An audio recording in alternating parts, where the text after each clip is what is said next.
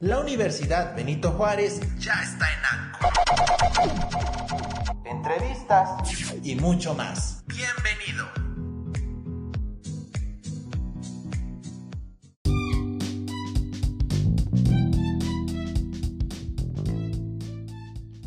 Hola, ¿qué tal? Muy buen día. Bueno, en esta ocasión estamos en nuestra semana 2 de nuestra unidad 2 y tenemos que hablar acerca de uno de los educadores, pensadores, filósofos que es, este, pues, fundamental en el tema de la educación como un agente social, como algo que motiva y que modifica el cambio.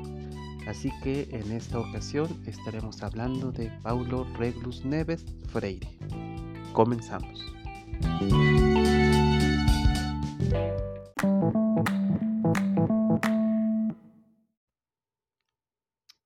Pues bien, Paulo Freire, él nació en 1921 y muere en 1997. Él es este, de nacionalidad brasileña y eh, pues digamos que dentro de su primera etapa en la vida, al ser su familia de clase media, todo lo que implicó la Gran Depresión de 1929 les pegó pero en extremo, ¿no? Estuvo, creció en un ambiente de pobreza, de hambre y esto digamos que lo fue formando para identificar todas esas dificultades o esas desigualdades en el tema social, socioeconómico. Él estudió derecho, pero también estudió filosofía, psicología del lenguaje. Durante sus primeros trabajos empezó a dar clases de portugués. En este caso, pues la idea era que pues él pudiera enseñar este idioma a otras personas que tuvieran dificultad para hacerlo y posteriormente se le pide, se le encarga que trabaje con un grupo de adultos que quieren estudiar, que quieren aprender a leer, escribir, y eso fue algo que le dio mucho valor, o como que se resaltó en su trabajo, ¿no? Que en 45 días, este, varios trabajadores, ¿no? Varios trabajadores aprendieran a leer y a escribir, este, fue una forma que le llamó mucho la atención en ese entonces. Así que, este, bueno, en este caso, pues la, em, la forma en cómo se estaba llevando esta educación era que todo lo que se platicaba, se enseñaba, todos los textos, tenían que irse aprendiendo por una significación profunda y que los estudiantes fueran pues más bien movidos por la curiosidad, acercándose a todos los contenidos académicos que se llegaban a presentar. Tuvo varios proyectos eh, de círculos culturales, tuvo ya una participación en el gobierno pero en 1964, este, pues existió un golpe militar, él resultó encarcelado como parte, pues vamos a decir que este, como formaba parte del gobierno, pues también él fue este, considerado parte de los enemigos y entonces él es encarcelado, así que tuvo que exiliarse a otros países, ¿no? A Bolivia y a Chile. Digamos que esta es la parte de que le toca vivir a Freire y pues también, si se dan cuenta, cuando estábamos hablando de las dictaduras y de todos esos golpes de Estado, pues a él también le toca vivir un proceso similar, tanto en su infancia como cuando ya era un trabajador. Su principal aportación se le llama educación liberadora, así que abordaremos qué es esta educación liberadora en nuestra segunda, perdón, en nuestro tercer segmento. Gracias.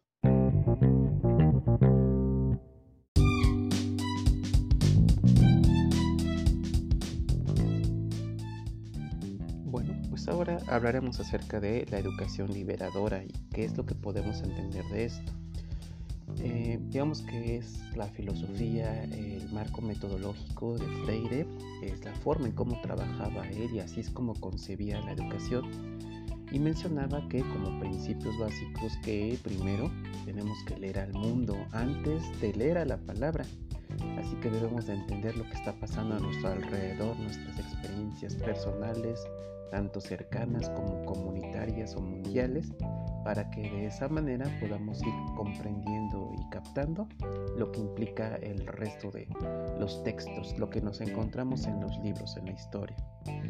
Eh, concibe a la, pues, a la persona, al estudiante, como alguien que es capaz, alguien que es responsable y que por lo tanto tiene que ser un agente de cambio, ¿no? Tiene que tener la visión crítica para darse cuenta qué es lo que necesita cambiarse, ¿no? Qué es lo que no quisiera que, estuviera pasando dentro de una, este, de una situación social. Y también al mismo tiempo ir desmitificando la cultura letrada y decir que pues no los que estudian más son los únicos que pueden generar los cambios o los que pueden opinar con respecto a un tema o a otro tema se menciona que, este, pues que como tal la educación es un proceso político. La educación no es nada más la escuela y lo que podemos encerrar en esta aula. Eh, tiene influencia afuera, tiene influencia en el exterior y en la sociedad, en todo su marco político que está rodeando a la persona, a la escuela y a la sociedad. Y por lo tanto este conocimiento debe de irse construyendo desde dos realidades, ¿no? tanto la parte de la realidad del aprendiz como considerar la parte de la realidad del maestro y que su filosofía opuesta, lo contrario a la educación liberadora, se llamaría pedagogía bancaria, que tal como un banco tiene sus procedimientos, tiene sus, este, pues, sus rangos, ¿no? sus jerarquías, este, no podemos brincarnos el horario, nada más nos quedamos en un solo punto, en un solo aspecto de lo que necesitamos hacer y ya no vamos a más allá. Así que todo lo que tiene que ver con una educación vertical, autoritaria o bancaria, eso es algo que tiene que pues, sobreponerse la educación liberadora. Hay que iniciar desde la realidad de los participantes, cuál es su situación histórica concreta.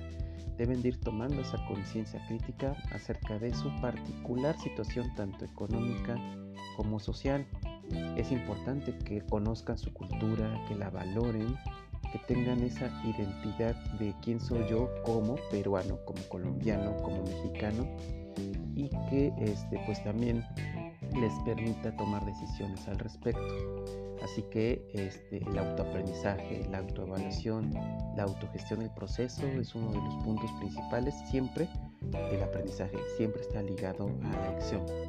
Empezamos en la realidad, se trabaja, se aprende y se regresa a la realidad para transformarla. Por lo tanto, cuando hay grupos, todos tienen que ser cooperadores, solidarios, debe de eh, promoverse que todos vayan construyendo esta, este tipo de educación. Eh, si se llegan a utilizar técnicas e instrumentos que en ese entonces puedan ser nuevos, participativos, simples, atractivos y eficaces. Y finalmente, pues este, es importante que sepamos acerca de la educación liberadora, que pues está buscando un desarrollo de una articulación alternativa y distinta de los instrumentos, este, según las finalidades que tengamos, que es el instrumento que queremos este, utilizar dentro de este proceso educativo para adoptar esos modos de conocer y de elaborar el conocimiento en todos los sectores, populares o no populares. Bien, pues con esto terminamos el podcast de esta semana. Este Paulo Freire aún sigue siendo considerado un gran pensador que influye muchísimo en la parte de la educación y de cómo se concibe la educación en esta función o este papel político que tiene. Y eh, dentro de nuestra materia, eh, dentro de la educación social, pues es uno de los argumentos base para el resto del desarrollo de las diferentes intervenciones socioeducativas. Pues bien, muchísimas gracias, terminamos este capítulo y nos vemos la próxima semana. Hasta pronto.